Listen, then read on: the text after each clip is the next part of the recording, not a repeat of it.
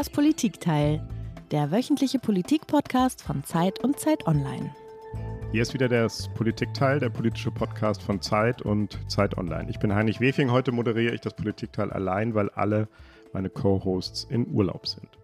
Liebe Hörerinnen und Hörer, vor ziemlich genau fünf Monaten, am 24. Februar, begann der brutale Angriff russischer Truppen auf die Ukraine.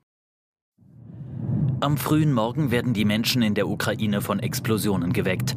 Kharkiv im Osten, die Hauptstadt Kiew, Odessa im Süden. Seit der Nacht greift Russland Ziele in der Ukraine an. Aus der Luft, zur See und am Boden. Truppen rücken auf die Hauptstadt vor. Aus dem ganzen Land werden Tote und Verletzte gemeldet. Wir sind heute in einer anderen Welt aufgewacht.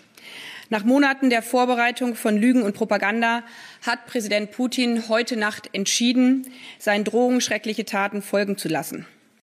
Heute ist ein furchtbarer Tag für die Ukraine und ein düsterer Tag für Europa.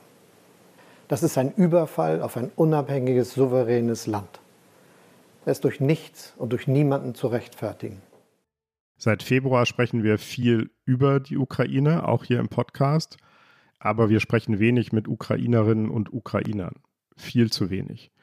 Und deshalb möchte ich heute mit einer Ukrainerin sprechen, mit der Dichterin, Übersetzerin, Kuratorin und Verlegerin Katharina Mischenko. Katharina Mischenko ist nach dem russischen Überfall auf die Ukraine erst in die Westukraine geflohen. Mittlerweile lebt sie in Berlin. Sie ist zu Gast am Wissenschaftskolleg im Grunewald, wo sie zusammen mit ihrem Sohn Unterkunft gefunden hat. Ihr Mann lebt weiter in Kiew.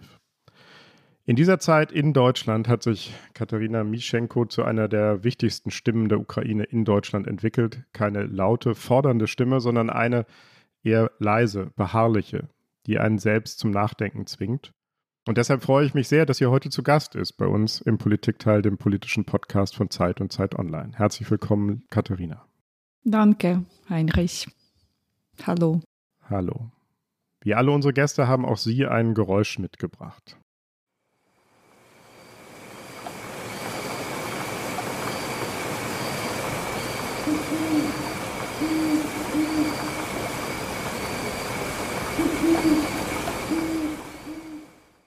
Was haben wir da gehört, Katharina? Und warum? Also es ist äh, ein Nachtgeräusch, also mhm. oder Geräusch der Nacht. Mhm. Wahrscheinlich ein äh, bisschen zu laut als äh, eine Nacht in der Ukraine heute.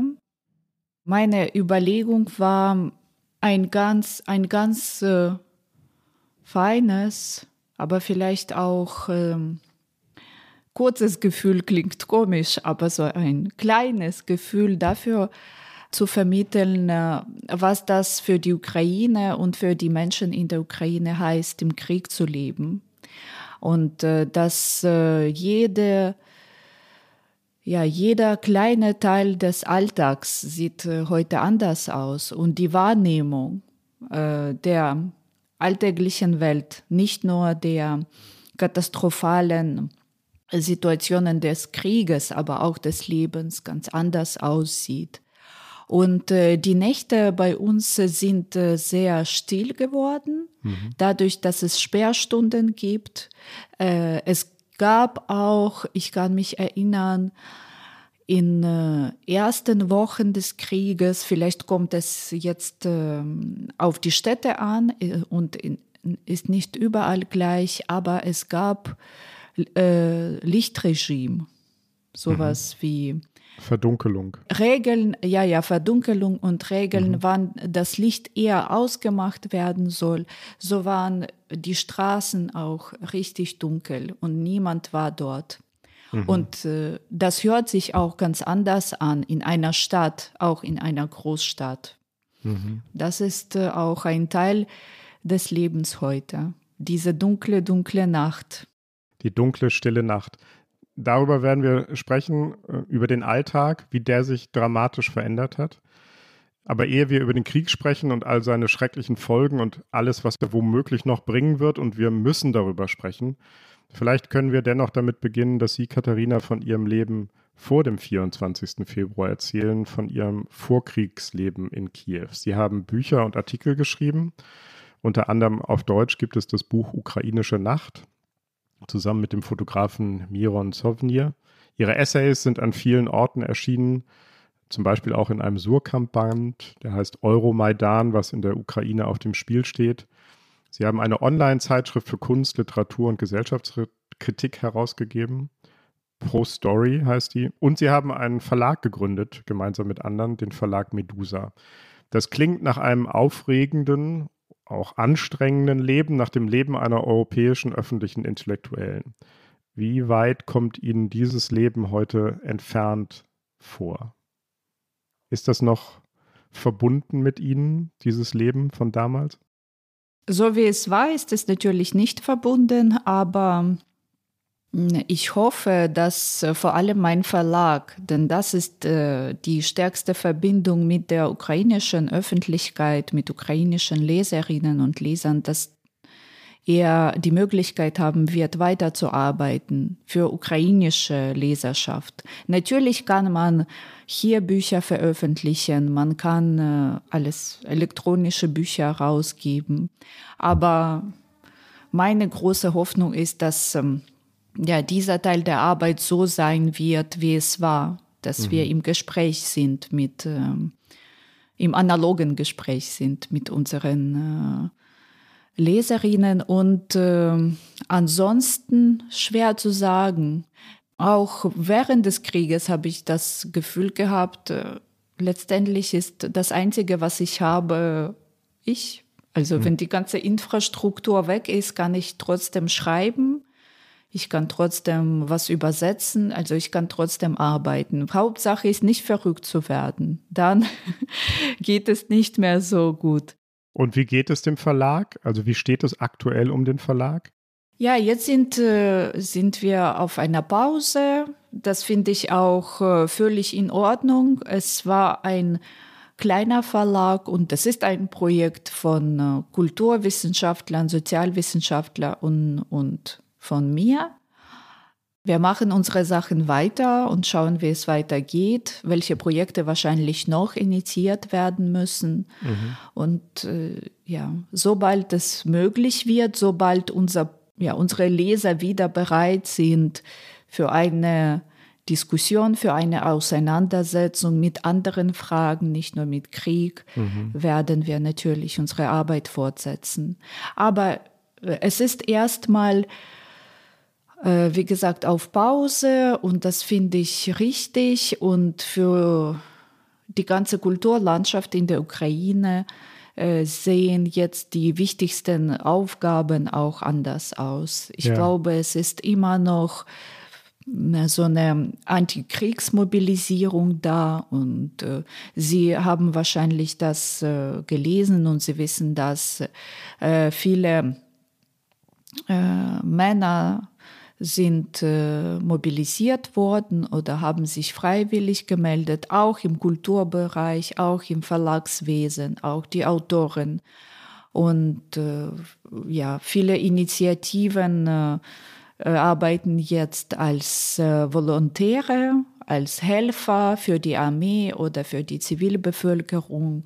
Also das Kulturleben als solches gibt es, glaube ich, nicht mehr. Es gibt einzelne Inseln, wo diese Reflexion, Diskussion noch stattfindet, auch in Kiew. Und das finde ich auch gut, dass es solche Freiräume gibt für diejenigen, die in einigermaßen, also äh, wirklich relativ friedlichen Umständen heute in der Ukraine sind. Aber grundsätzlich arbeitet die Kultur jetzt für ja, für den Sieg der Ukraine. Sie haben gerade das Schreiben erwähnt und das Ziel, nicht verrückt zu werden. Hilft das Schreiben dabei, nicht verrückt zu werden? Ist das eine, eine Rettung? Ihnen persönlich, meine ich? Schreiben im Krieg stelle ich mir noch viel schwerer vor, schwieriger vor, als Schreiben sowieso schon ist. Ja, das habe ich auch von ähm, verschiedenen Autoren gehört. Und äh, auch von Intellektuellen, dass sie jetzt äh, nicht mehr wissen, was zu sagen ist und dass äh, ja auch die Dimension der Kriegsverbrechen ein erstmal zu so einer Verstummung zum Schweigen bringt. Und deswegen denke ich, es ist immer individuell. Für jemand ist es einfacher, für jemand ist, je nachdem, wie man auf diese Stresssituationen reagiert. Mhm. Mhm. Und für mich ist es ähm, wahrscheinlich durch den Alltag schwierig. Es ist schwieriger geworden für mich, äh, mit meinen Emotionen klarzukommen und äh, alles ist einfach sehr emotional. Also da merke ich, dass diese Müdigkeit und dass die ständige Überforderung jetzt auch äh, Folgen hat. Aber irgendwie hilft Schreiben. Ich glaube, es kann auch therapeutisch sein. Es kann auch eine Möglichkeit sein, äh, die, äh, ja, dieses Unausgesprochene doch einzuordnen und äh, damit weiterarbeiten zu können. Mhm. Deswegen ist es eigentlich okay. Gut. Werbung. Mein Name ist Dr. Tillmann Rümenapf, niedergelassener Kinder- und Jugendarzt hier im Ennepe-Ruhr-Kreis. Die Einführung der Telematik sehe ich durchaus als Chance, aber aktuell fällt das System oft aus und es gibt viel zu wenig technischen Support. Dafür geht eine Menge Zeit drauf, in der ich die Kinder nicht genügend betreuen kann. Das muss sich ändern. Die besondere Nähe der niedergelassenen Haus- und Fachärzte ist in Gefahr. Was die Gesundheitspolitik jetzt dringend ändern muss, erfahren Sie auf rettetdiepraxen.de.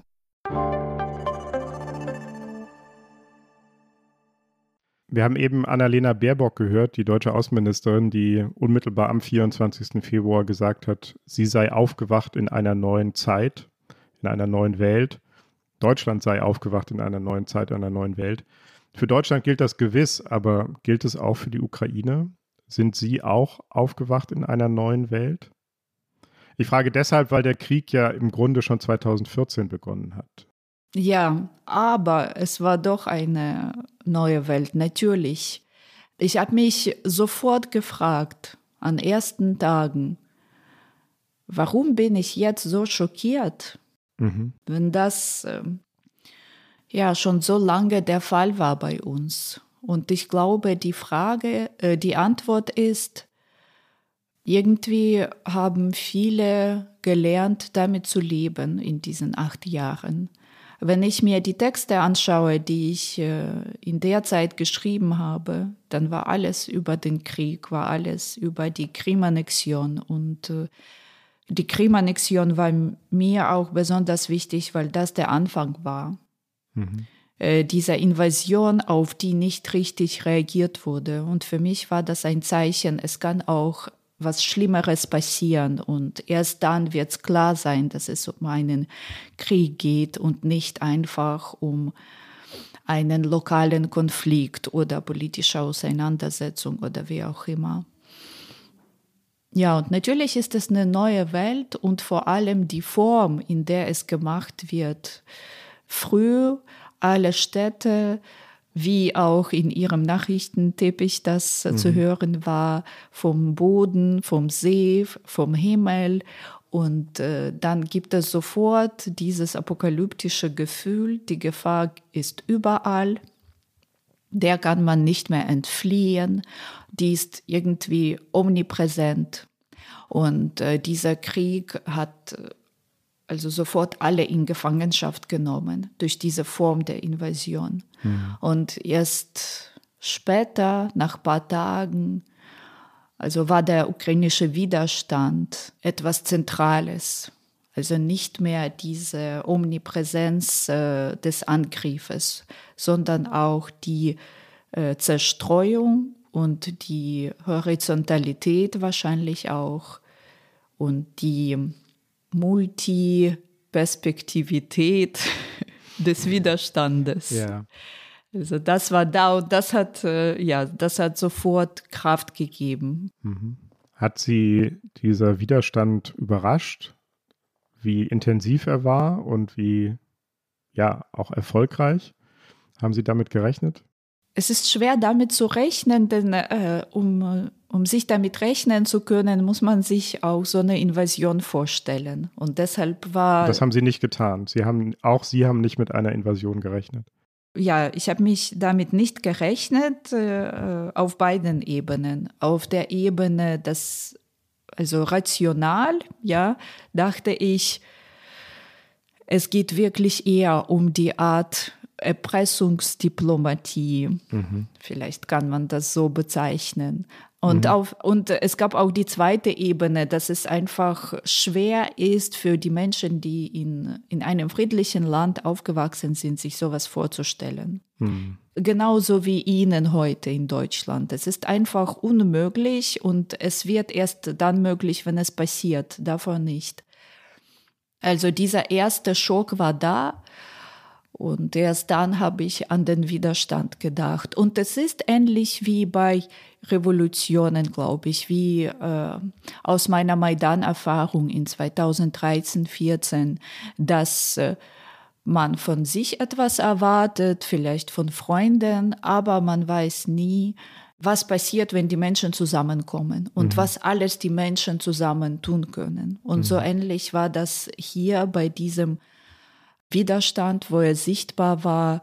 Äh, natürlich wusste ich, dass unser Militär etwas unternimmt, aber dass die Gesellschaft so mobilisiert ist und dass ähm, ja, dass das einfach auf ganz vielen Ebenen äh, sichtbar und spürbar wird, das ja, das konnte ich mir nicht vorstellen, nicht weil ich äh, also theoretisch könnte ich mir das vielleicht vorstellen, aber rein praktisch und diese Erfahrung, das praktisch zu erleben, das ist etwas ganz anderes wie eine Hypothese vor dem möglichen Krieg. Mhm. Das finde ich einen sehr interessanten Gedanken, dass dieser Widerstand so etwas von einer Revolution hat, dass es ein revolutionärer Befreiungskampf ist, äh, in den sich das Volk der Ukraine da begeben hat. Katharina, seit dem 24. Februar schauen wir viel auf die Ukraine. Wir lernen Ortsnamen, die jedenfalls in Deutschland nicht sehr geläufig waren. Wir lernen neue Worte, mehrfach Raketenwerfer und Flugabwehrpanzer und all solche schrecklichen Dinge, die jetzt sehr, sehr wichtig sind. Wir lesen Meldungen über Frontverläufe und Schlachtfelder, aber wir wissen immer noch sehr, sehr wenig darüber, wie sich die Gesellschaft in der Ukraine verändert was unterhalb der Frontberichte passiert. Darüber würde ich gerne mit Ihnen sprechen. Wie verändert der Krieg die ukrainische Gesellschaft? Da ist zum einen natürlich die gewaltige Fluchtbewegung. Ich habe gelesen, ein Fünftel der Bevölkerung sind auf der Flucht. Viele, viele im Ausland, aber noch viel mehr sind innerhalb der Ukraine geflohen, nach Westen. Siehe am Anfang auch. Was macht diese Entwurzelung, dieser Verlust von Heimat mit den Menschen und mit der Gesellschaft? Ja, für äh, Entwurzelung ist, glaube ich, nur ein Aspekt, ganz wichtig natürlich. Äh, einige sind äh, übrigens auch ins Zentrum geflohen. Es gibt Städte wie Poltava, meine Heimatstadt, glaube ich, Dnipro, immer noch Zaporizhia. Das sind die Städte, wo viele aus Donbass geflohen mhm. sind, auch viele Menschen aus Mariupol. Deswegen gibt es verschiedene ja, Mobilitätsoptionen oder nicht Optionen, aber vielleicht Szenarien für mhm. Menschen in der Ukraine. Was noch äh, ja ganz dramatisch ist natürlich äh, die ganze Vernichtung. Wenn Sie mich fragen, was passiert heute mit ukrainischer Gesellschaft, dann würde ich sagen, ihr droht eine Vernichtung. Mhm. Denn es wird auch so viel an ziviler Infrastruktur zerstört. Schulen, Kindergärten, Arbeitsplätze von Menschen. Und äh, ja, ihre Häuser. Mhm. Also das ist eigentlich eine auch äh, nicht nur existenzielle, sondern auch eine soziale Katastrophe. Ja. Und viele äh, junge Fachkräfte verlassen das Land. Ärzte zum Beispiel. Mhm. Also ich kann mir vorstellen, dass äh, jetzt überall die Ärzte äh, fehlen. Mhm. Und äh, vor allem dort, wo sie äh, richtig benötigt äh, werden. Ja, die Lehrer. Also es ist wirklich ja eine sehr, sehr große Katastrophe, die nicht so sichtbar ist in dem Moment, wo es um, ums Überleben geht. Mhm. Wo werden denn die Menschen untergebracht, die auf der Flucht sind? Wo wohnen die? So viele Häuser sind zerstört, so viele Schulen sind zerstört. Wo schlafen die? Wo leben die? Unterschiedlich. Äh, eigentlich auch in den Schulen und in den Kindergärten. Über Sommer hm. und auch davor, also alles hat äh, äh, sich geschlossen natürlich an, an dem Morgen, am 24. Und dann sind äh, diese Einrichtungen auch für temporäre Wohnorte. Dann wurden sie so genutzt und äh, im Moment wird geplant, dass einige Kindergärten und Schulen wieder arbeiten. Die Menschen müssen weg aber mhm. grundsätzlich bleibt das äh, auf ihren Schultern, mhm. wie sie es weiter tun. Ich glaube, diejenigen, die etwas Geld haben, sie mieten vielleicht etwas im Westen oder in anderen Städten oder sie finden sich etwas bei Bekannten, Freunden, Verwandten. Und diejenigen, die gar nichts haben, sie müssen äh, ja, sich äh, entweder auf die lokale Verwaltung verlassen oder weiterziehen. Ich glaube, das ist auch ein Grund, warum sehr viele Menschen sofort nach Polen oder weiter nach Deutschland fahren oder noch in andere Länder, weil sie einfach äh, merken, sie haben keine Möglichkeit zu arbeiten und sie haben auch nichts, also keine Wohnung, keine Möglichkeit, wo sie abwarten können. Mhm. Und äh, ja, wie gesagt, das ist unterschiedlich, zu einem großen Teil wirklich dann eine individuelle Situation. Und im Land gibt es äh, viel Bereitschaft zu helfen, aber das kommt von Menschen eher als vom Staat. Also der Staat, glaube mhm. ich, kommt jetzt damit nicht klar. Gibt es Spannungen zwischen denen, die fliehen mussten und jetzt irgendwo provisorisch untergebracht werden und denen, die schon länger dort sind? Oder gibt es noch im Moment ein so großes Gefühl der Solidarität, dass es keine Spannungen zwischen den Zugereisten und den Einheimischen gibt? Es ist unterschiedlich. Ich bin sicher, dass es Spannungen gibt. Bei so einer großen Bewegung der Menschen kann nicht alles ja. reibungslos sein. Ich habe auch gehört von Bekannten, aber ich weiß nicht mehr von wem, dass es auch hier zu Spannungen kommt, wenn äh, die ukrainischen Familien oder Ukrainer bei Deutschen untergebracht werden. Jetzt äh, gibt es auch, äh, ja, kommt die Zeit, wo man merkt, es gibt Unterschiede im, in dieser Alltagskultur oder noch welche Sachen oder hm. ja, die Gastgeber merken, dass ihre äh, ja, erst äh, diese vorherige Intention jetzt nicht mehr so da ist und für sie das eher Stress bedeutet. Das ist ja, es sind ja alles menschliche Situationen und die äh, gibt es auch bei uns. Ab und zu gibt es Diskussionen. Was machen die Männer in der Westukraine? Warum sind sie nicht an der Front? Warum sind sie hier mit ihren Familien und unsere Kinder sind schon längst mobilisiert? Solche Gespräche gibt's. Die äh, gab es übrigens immer, aber ich glaube, es ist normal. Ja, es gibt viele Berichte, dass viele Flüchtlinge schon zurückzukehren versuchen aus Deutschland und Polen in die Ukraine, aber auch innerhalb der Ukraine wieder an ihre Heimatorte, jedenfalls da, wo sie nicht besetzt sind. Haben Sie auch schon daran gedacht, zurückzukehren? Grundsätzlich äh, für immer nicht. Mhm. Ich habe daran gedacht, kurz äh, nach Kiew zu fahren, um die Stadt zu sehen, äh, Freunde zu sehen. Viele von meinen Freunden sind zurückgekommen. Viele waren die ganze Zeit da. Also die mhm. haben auch die Stadt nicht verlassen.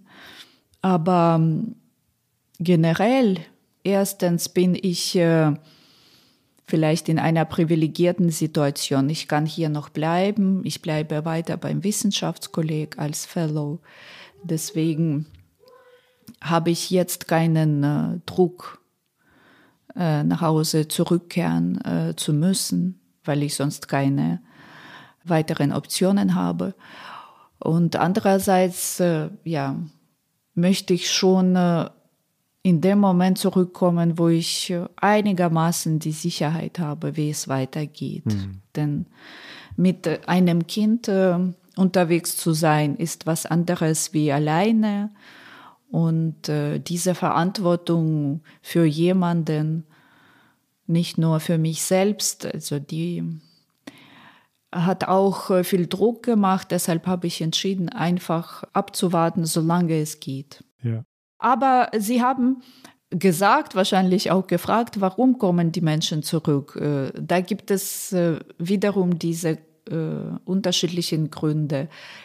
Erstmal ist war das vielleicht zu schwer in einem anderen Land? Mhm. Ich vermute, es ist auch nicht einfach in Deutschland, wenn man die Sprache nicht kennt, wenn man auch das Land überhaupt nicht kennt oder den Ausland, äh, das Ausland als, mhm.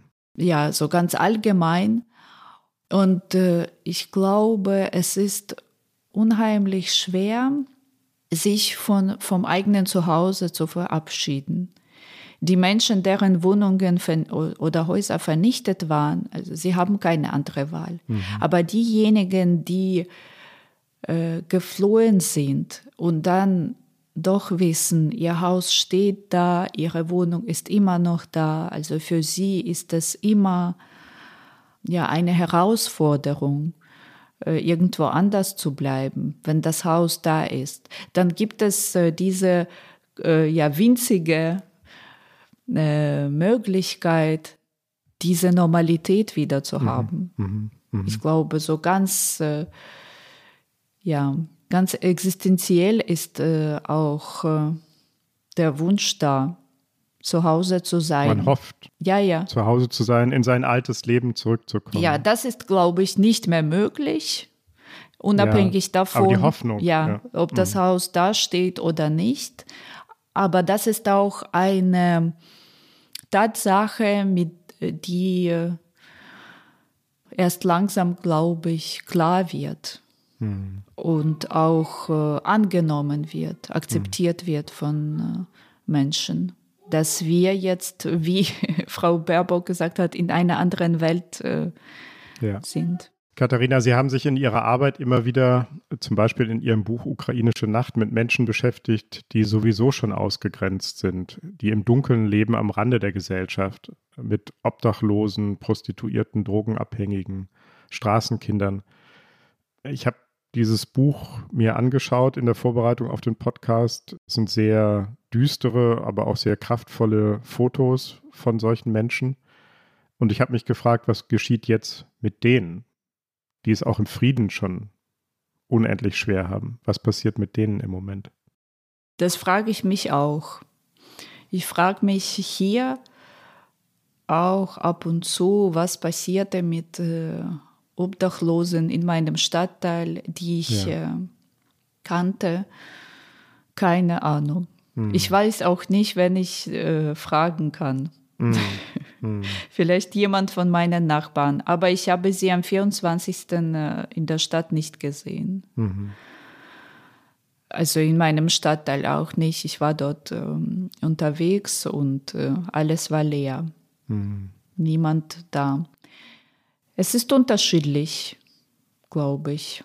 Es gab äh, sehr viele Evakuierungszüge. Man konnte erste Monate einfach äh, zum Bahnhof kommen und sich in irgendeinen Zug setzen und fahren.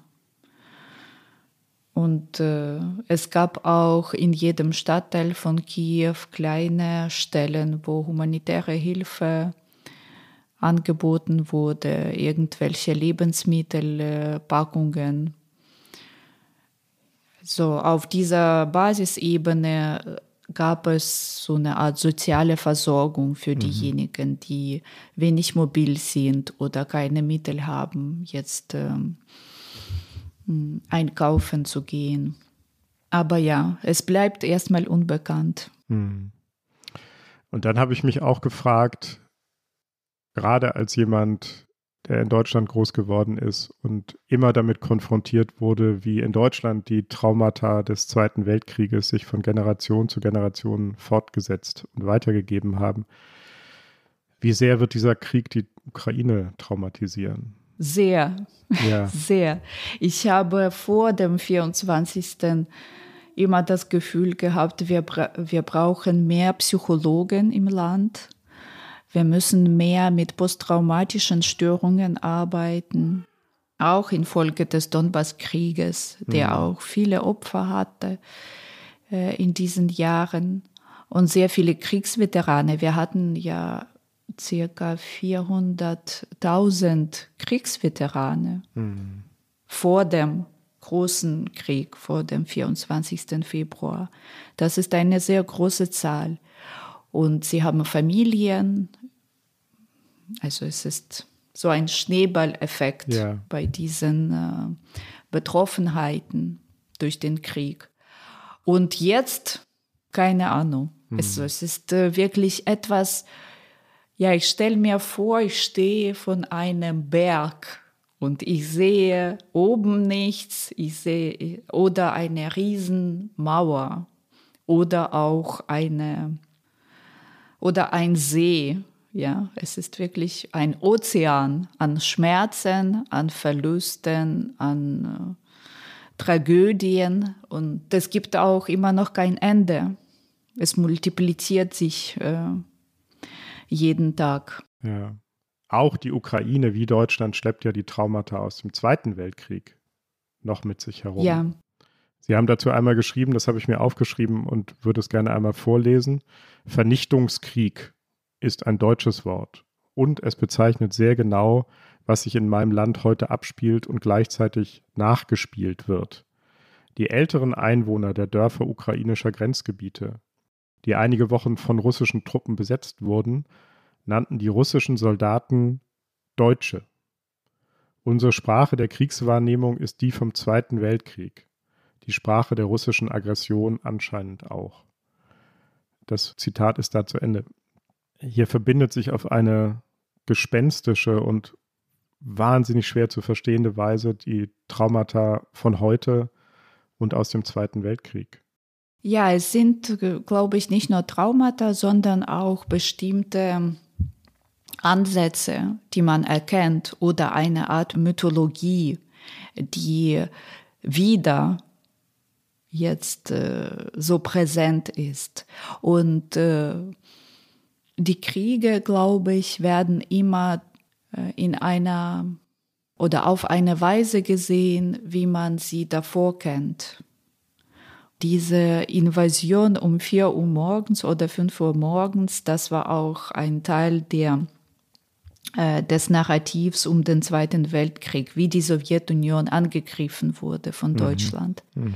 Deswegen war das sofort präsent, die Art des Angriffs in der Frühe. Und dann die Art der Kriegsführung, wenn ich das so bezeichnen kann. Das ist auch, also dieses Genießen vom, oder wie, wie man das richtig sagt, Genuss am Tod Mhm. An, am Töten. Ja, an Gewalt, am mhm. Töten, am, mhm. an Gewalt, diese brutale Gewalt gegen die Zivilisten, das ist äh, kein Zufall, glaube ich. Und das sind auch keine kollateralen Schäden beim Angriff der Militärobjekte, wie das äh, zynisch bezeichnet wird. Ich glaube, das ist auch ja, eine Art Genuss hm. von russischer Seite ja, da denke ich äh, auch an äh, den Zweiten Weltkrieg. Ich habe auch keine anderen Antolog äh, Analogien. Mhm. In meinem Verlag sind Bücher erschienen zum Zweiten Weltkrieg, zum Holocaust unter anderem. Und äh, für mich waren das alles plötzlich äh, die Erfahrungen und die Geschichten, die jetzt aktuell geworden sind, was ich immer hm. Für unglaublich hielt. Hm.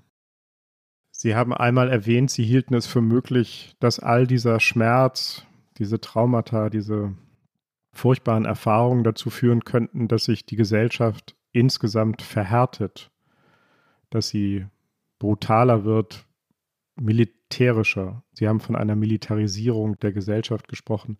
Viele wollten jetzt Waffen zu Hause haben, um sich schützen zu können oder um die Illusion zu haben, sich schützen zu können. Wie groß ist diese Gefahr, dass diese Gesellschaft sich verhärtet im Schmerz? Die Gefahr ist natürlich sehr groß. Ist ähm, Ich habe immer ein kleines Problem damit, äh, über die Zukunft zu sprechen. Und äh, mhm. ja, jetzt, äh, wie gesagt, jetzt sind wir noch in der Phase, wo wir vielleicht äh, ja, viel weniger Menschen haben werden, die verhärtet oder noch irgendwie sein können. Also das ist ja, äh, dass äh, die größte Gefahr ist, dass äh, sehr viele Menschen noch sterben. Und äh, zukünftig kann das wirklich unterschiedlich sein und, und äh, unterschiedlich aussehen. Wenn äh, wir eine Herangehensweise entdecken, wie wir damit umgehen. Und wenn es konsequent gemacht wird, dann kann man irgendwie weiterleben. Militarisierung und Verhärtung ist natürlich auch eine, äh, ein mögliches Szenario. Aber es ist, es ist für mich wirklich schwer, eine Prognose zu machen und auch eine, äh, dann äh, darauf auch eine Einschätzung anzubieten, hm. denn äh, ja, jetzt sind wir immer noch in so einer Adrenalin-Stress-Situation, hm. wo wir gar nicht wissen, wo es hinführt. Hm. Sie haben das auch mal geschrieben oder an anderer Stelle gesagt, Sie wollten nicht über, oder Sie könnten nicht, Sie können nicht über die Zukunft sprechen, weil wir so radikal, weil sie so radikal in der Gegenwart leben, weil die Gegenwart alles auffrisst an Emotionen und Gefühlen. Ja, und, ja, hm. genau. Ja, die Gegenwart ist sehr radikal. Mhm. Und ich habe letzte Tage an meine Großeltern gedacht, äh, wie sie damit äh, gelebt haben. Sie waren klein während mhm. des äh, Zweiten Weltkrieges. Und da hatte ich eine Vermutung, vielleicht sind die Menschen nach solchen Erfahrungen einfach, äh, ich weiß nicht, nüchterner und rationaler auf irgendeine Weise. Sie wissen, was wichtig ist hm. und was nur so oberflächlich äh, oder überflüssig sein mhm. kann. Mhm. Und äh, dieses Wichtige, also Familie, Liebe, Zuhause, diese Sachen, ja, vielleicht machen sie die Menschen auch sachlicher mhm. und stärker. Das mhm. war zumindest mein Gefühl von meinen Großeltern. Ich dachte immer, es ist damit verbunden, dass sie in Armut gelebt haben. Aber jetzt verstehe ich, dass es nicht einfach Armut war, sondern auch Kriegs- und Nachkriegserfahrung. Hm. Das wäre ja fast eine Hoffnung, zu sagen, dass man erkennt, das wirklich Wichtige auch zu schätzen. Ja, ja, es ist eine Hoffnung. Es, ich glaube, Hoffnung ist auch ein Schlüsselwort für heutige ukrainische Gesellschaft und für unsere Bürger. Die Hoffnung gibt Kraft und es gibt äh, jetzt in dieser radikalen Gegenwart schon eine Hoffnung auf bessere Zukunft. Und selbst wenn der Krieg aufhört, das ist schon etwas sehr, sehr Großes. Also wir sind äh, noch sehr lange nicht in dieser Nullsituation. Mhm. Ja, wir mhm. kommen wahrscheinlich nicht mehr dahin. Aber erstmal äh, den Krieg aufzuhören, wäre schon, glaube ich, ein sehr glücklicher Moment. Und ein danach wird es erst danach geben. Ich glaube, das ist, ähm, es ist jetzt nicht äh, äh meine Vorgabe. Ich glaube, es ist ein Gefühl, das heute auch für viele, das heute viele teilen, ja. Bestimmt. Katharina, lassen Sie uns hier einmal einen harten Schnitt machen. Sie leben jetzt seit einigen Monaten in Deutschland. Sie beobachten auch die deutsche Gesellschaft, die deutsche Politik. Welchen Eindruck haben Sie?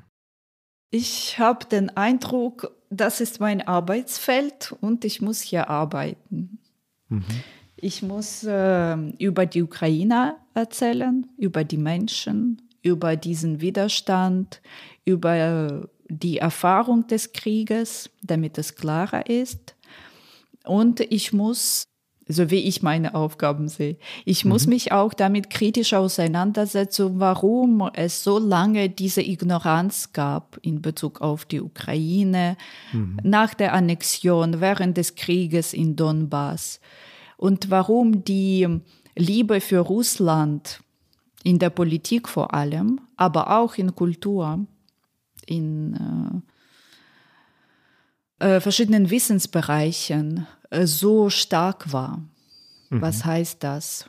Und was hieß das und heißt immer noch für unser Land, für Belarus, also für andere Länder, die gar nicht sichtbar sind und die äh, in diesem äh, kolonialen Schatten, wie man heute sagen könnte, bleiben. Mhm. Und was ist Ihre Antwort? Woher kommt diese Fixierung auf Russland?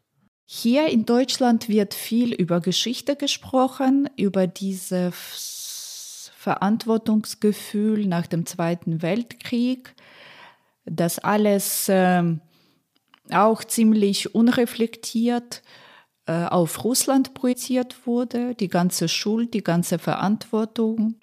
Und äh, solche Länder wie die Ukraine oder Belarus, wo auch, wo sich eigentlich äh, der Zweite Weltkrieg oder die, also der deutsche auch Vernichtungskrieg abgespielt hat. Also das bleibt so nebenbei. Mhm. Es ist nicht so zentral. Mhm. So wie gesagt, es gibt diese Geschichte, es gibt äh, dann auch Historiker, die auf eine bestimmte Weise gearbeitet haben all diese Jahre und, äh, und es gibt eine Haltung. Aber ich finde wichtiger und ich finde es schade, dass äh, hier weniger darüber gesprochen wird, das ist natürlich die Wirtschaft.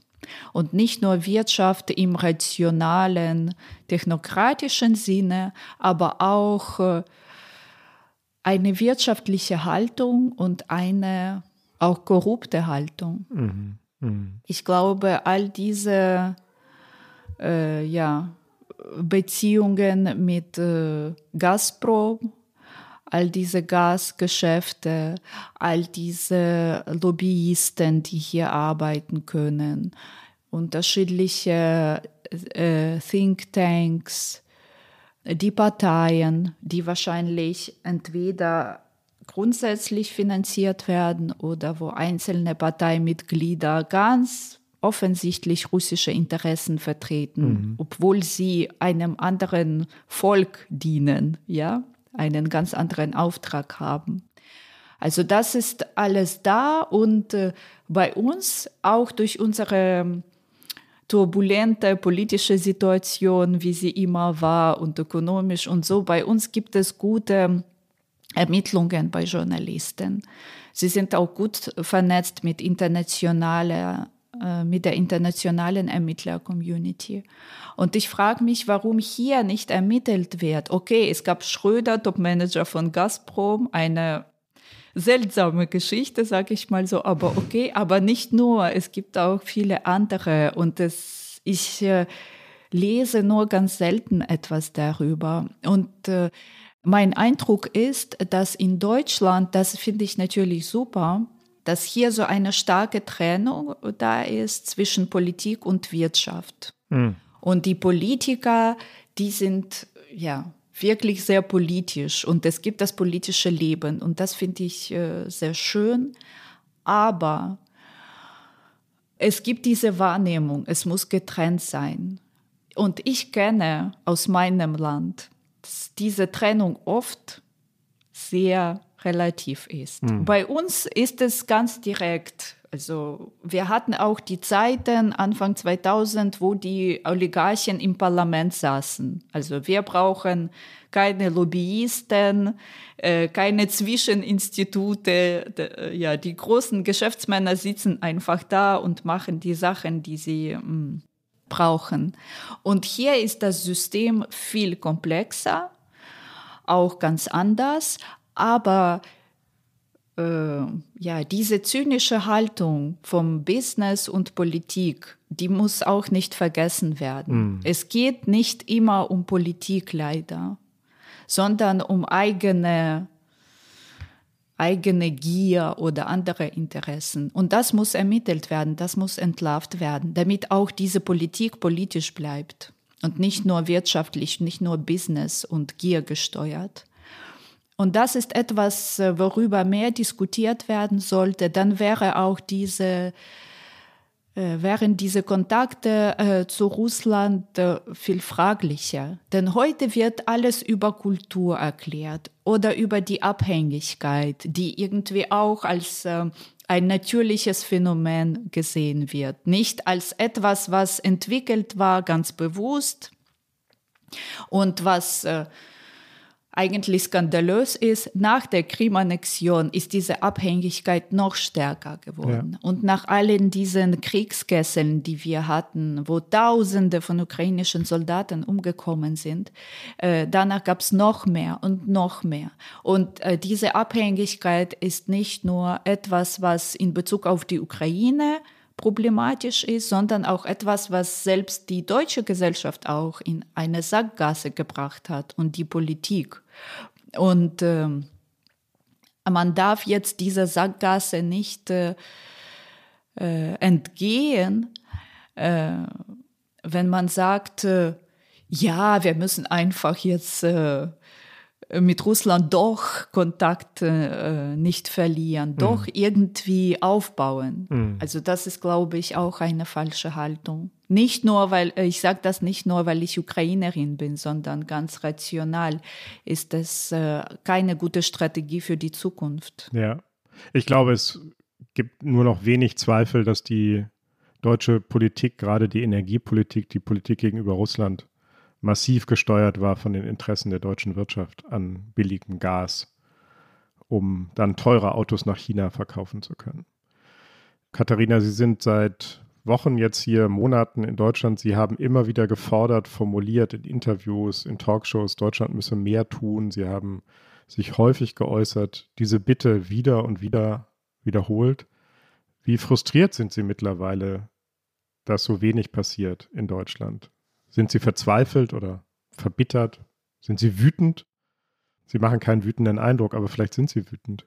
Vielleicht bin ich wütend. Ich frage mich auch die ganze Zeit, was ich empfinde. und äh, ja, vielleicht äh, spare ich meine Energie. Und vielleicht äh, wären äh, starke Gefühle für mich heute sehr destruktiv. Deshalb sind sie nicht da. Mhm. Wie gesagt, ich stelle mir vor, ich arbeite hier, ich habe einen Auftrag und ich muss äh, damit arbeiten, was da ist. Ich muss jetzt nicht vorwerfen, das und das stimmt nicht. Ich frage mich, wie kann man das beeinflussen? Wie kann man das ansprechen? Wie kann man äh, unsichtbare Aspekte sichtbar machen? Mhm. Damit, äh, ja, damit wir auf einer Ebene sind. Also das ist wahrscheinlich äh, mein Ziel. Aber natürlich ist es enttäuschend. Aber wie gesagt, es ist auch äh, ziemlich klar, warum. Aber diese zynische Haltung, dass die Ukrainer doch geopfert werden können. Also die, das wird nicht laut ausgesprochen, aber es ist so. Wir hören uns das mal an. Wir haben ein paar Töne vorbereitet mhm. und dann sehen wir mal, womit wir arbeiten, Sie und wir. Wir müssen jetzt also wirklich mit blutendem Herzen quasi akzeptieren, dass der Ukraine nicht mehr zu helfen ist. Die Fehler wurden vorher gemacht und das ist sehr, sehr bitter. Die Ukraine hat russisches, sowjetisches altes Material. Sie ist von mir aus gut ausgebildet, aber sie ist nicht trainiert in allen Domänen. Luft, Cyber, äh, Marine, äh, Land, alles gleichzeitig. Ich fürchte, so leid mir das tut, mein Herz blutet, äh, die Ukrainer werden äh, diese Schlacht nicht gewinnen können. Aber wir sollten jetzt nicht glauben, wir könnten einen Krieg mit Russland führen. Das ist Wahnsinn. Also dann ist Deutschland nicht mehr bewohnbar. Glauben Sie wirklich, irgendwer hier im Hause, dass mit der Lieferung schwerer Waffen dieser Krieg beendet wird? Aber die Ukraine kann es nicht schaffen. Wer das sagt, betrügt die Ukraine. äh, das mächtige Russland endgültig in die Knie zu zwingen. Und daran wird es am Ende dieses verbrecherischen Konfliktes, der angezettelt worden ist von Putin, äh, wird es einen Kompromiss geben müssen. Das war for the record der deutsche Politologe Johannes Warwick am 25. Februar, einen Tag nach Kriegsbeginn. Das war der Bundeswehrgeneral AD Hans-Lothar Domröse, die linken Politiker Sarah Wagenknecht und Dietmar Bartsch und die Publizistin Alice Schwarzer, und zwar Anfang Mai. Lassen wir einmal beiseite, Katharina, wie sehr, wie unfassbar sich alle diese Intellektuellen da geirrt und blamiert haben sprechen wir einmal über das Muster, das da zum Vorschein kommt. Wie erklären Sie sich diese verbreitete Neigung, die Ukraine aufzugeben, abzuschreiben, ihr den Untergang vorherzusagen? Ich finde das ganz schön, wie Sie das gemacht haben. Äh, ich habe mir das angehört und gedacht, man muss daraus ein Kunstwerk machen, so eine Audioinstallation oder sowas. Aber so, so wird Geschichte geschrieben. Ich habe manchmal so eine Gedankenübung oder ich weiß nicht, wie ich das nennen kann. Ich stelle mir vor, es wird Geschichte geschrieben über diesen Krieg. Und wie sieht hm. dann Deutschland aus? Erstmal hm. die Ukraine aufgeben, dann monatelang irgendeine Waffe zu versprechen, dann sie irgendwann doch äh, zu uns zu schicken. Jetzt vor ein paar Tagen ist etwas angekommen. Panzerhaubitzen oder sowas. Ganz, sehr schön, vielen Dank, endlich ist es da. Also äh, ich glaube, es fehlt äh, den Politikern heute eine Ambition, groß zu sein, aber nicht im Sinne, äh, also nicht im putinistischen Sinne groß zu sein, durch alle möglichen Verbrechen irgendwie in der Geschichte bleiben als Abschreckung für die nächsten Generationen. Hoffentlich wird es so sein und nicht der schöne Putin und äh, die anderen sind schon längst äh, nicht da.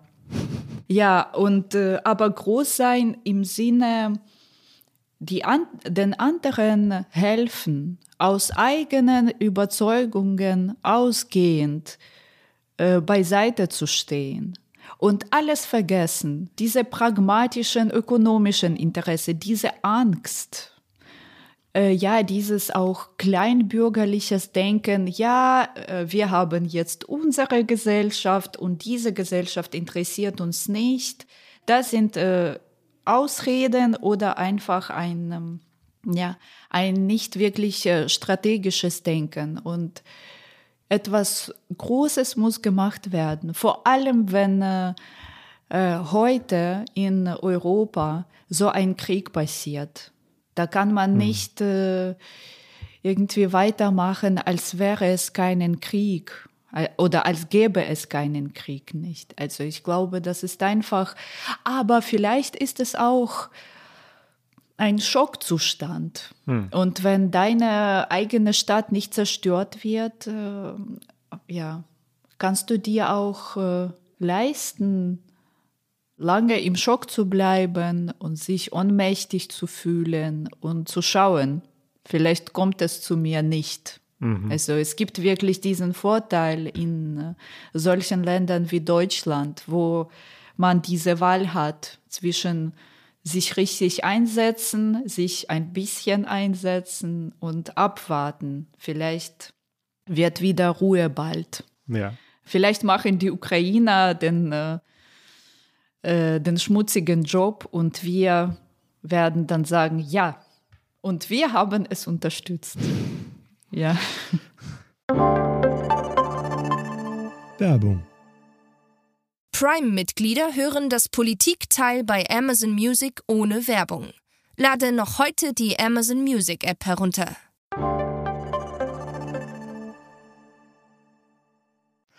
Katharina, ganz zum Schluss vielleicht noch die Frage. Sie haben gesagt, Sie wollen nicht oder Sie können nicht. Sie können nicht im Moment über die Zukunft nachdenken. Und trotzdem frage ich mich, wie könnte eine Utopie für die Ukraine aussehen? Haben Sie vielleicht ab und an in einer ruhigen Minute einen Gedanken, wie, wie könnte die Ukraine der Zukunft aussehen? Was ist Ihre Utopie? Was mir an der Ukraine gefällt, ist äh, diese Bereitschaft, sich äh, immer neu zu entdecken, dass die ukrainische Identität, ich bin kein großer Fan von diesem Wort, aber es ist ziemlich ein ziemlich vielfältiger Begriff. Also, dass sie in Bewegung ist, mhm. dass sie inklusiv ist und vor allem inklusiv für soziale Erfahrungen und für existenzielle Erfahrungen. Und äh, dann bedeutet das auch eine gewisse Offenheit und äh, Empathie und Verständnis. Und ich äh, möchte, dass äh, äh, die Ukrainer nach all diesen äh, schrecklichen Erfahrungen letzter Jahre und vor allem letzter Monate, dass sie vor allem auf diese Ressourcen setzen und dass sie sich äh, auch als diejenigen sehen, die jetzt viel mehr über die Welt, über das Miteinander, über die Solidarität verstehen und dass sie mit diesen Ressourcen dann ihre Gesellschaft, unsere Gesellschaft wieder aufbauen. Also das ist mein Bild für die Zukunft oder mein Wunschbild. Und äh, ich habe auch einen Freund, Kollegen von Medusa, der ist viel optimistischer als ich, schaut optimistischer in die Zukunft. Und der sagt, ja, es wird Marshallplan geben, wir werden es aufbauen und es wird sein irgendwie wird es gehen. Also das ist äh, äh, wahrscheinlich auch eine utopische Prognose, aber so eine Vorstellung hat mein Vater übrigens auch. Also das ist, glaube ich, äh, so eine Art vom ukrainischen Optimismus, der heute auch äh, bei manchen da ist. Das ist schön. Das ist schön zum Schluss. Es gibt einen ukrainischen Optimismus. Vielen Dank. Danke. Liebe Hörerinnen, lieber Hörer, das war wieder das Politikteil, der politische Podcast von Zeit und Zeit Online. Wenn Sie uns schreiben wollen mit Anregungen, Kritik, mit Vorschlägen, wen wir einladen sollen, dann schreiben Sie uns gerne. Unsere Mailadresse lautet daspolitikteil.zeit.de. Jetzt bedanken wir uns. Wir bedanken uns bei Felix von den Pool Artists, unseren fantastischen Produzenten. Danke an Carlotta, die wie immer wunderbar die Recherche übernommen hat. Danke an Pia, Munja und Ole, unsere Podcast-Paten bei Zeit Online. Und natürlich vor allem danke an Sie, Katharina. Das war ein wirklich bewegendes, sehr besonderes Gespräch. Vielen Dank dafür. Ja, danke Ihnen. War schön. Nächste Woche begrüßen Sie hier dann Tina Hildebrand und Peter Dausend, frisch erholt aus dem Urlaub. Und bis dahin können Sie noch viele andere Podcasts aus dem großen Zeit-Podcast-Universum hören. Viel Spaß dabei und danke fürs Zuhören.